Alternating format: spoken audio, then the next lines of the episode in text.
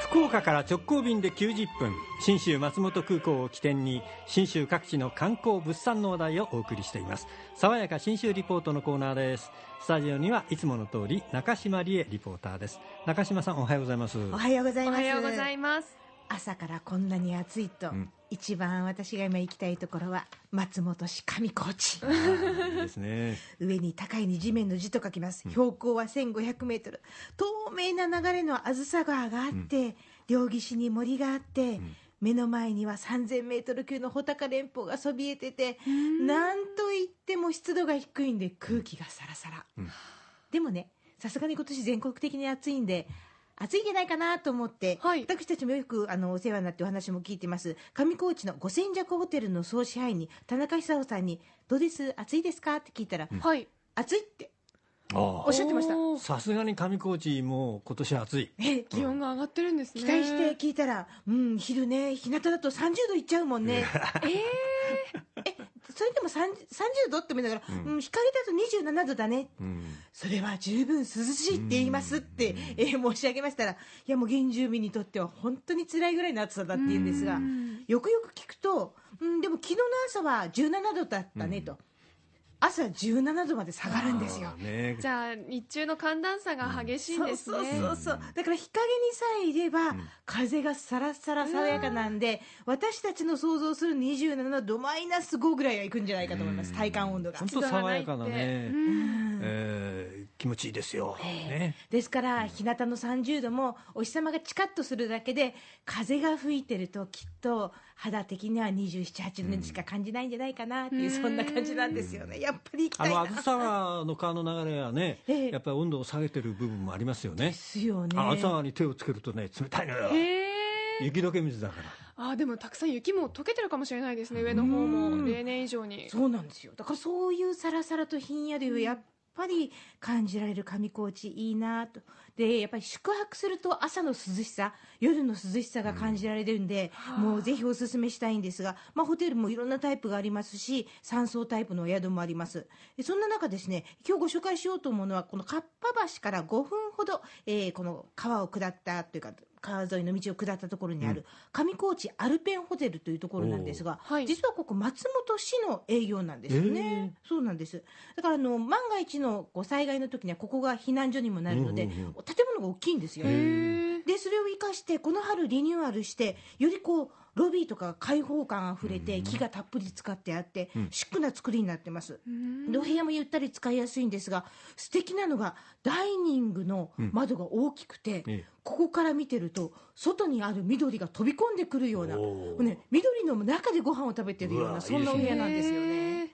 であと窓からは600山って言って川を挟んだ向こう側にあるお山なんですがこれが迫るようなビジュアルがあってもうなんかねホテルの中にいてもワクワクするようなそんな素敵な上高地アルペンホテルなんですがあの総支配人の坂上信義さんとお話ししてましたが、そうそうですねこのこう景色中でも楽しいんですよねっておっしゃっててもう一つ外このホテルのすぐ外にあるアプローチにもなる道がですね、すごい緑の中に小道があって素敵なんですよね。森林浴しまくりという感じですね。歩くだけでもリラックスできそうですね、これ素敵。って坂上さんに言ったらこうおっしゃいました。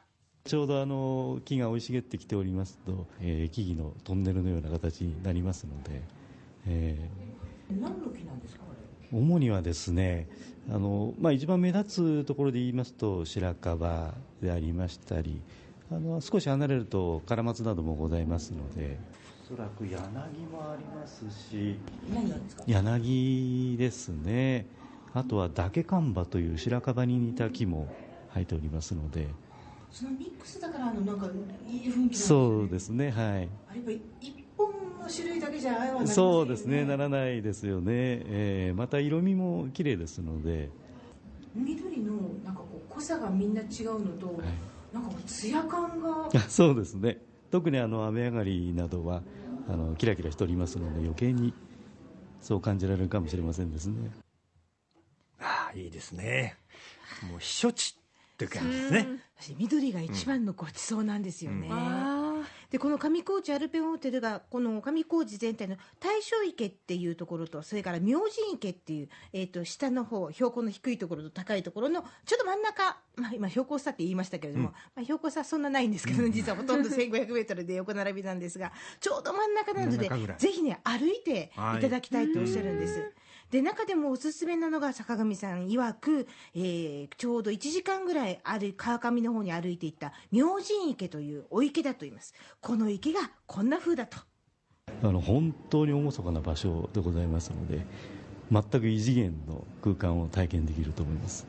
特にあの明神池のほとりというのは湖面が波立たないと言いますでしょうか。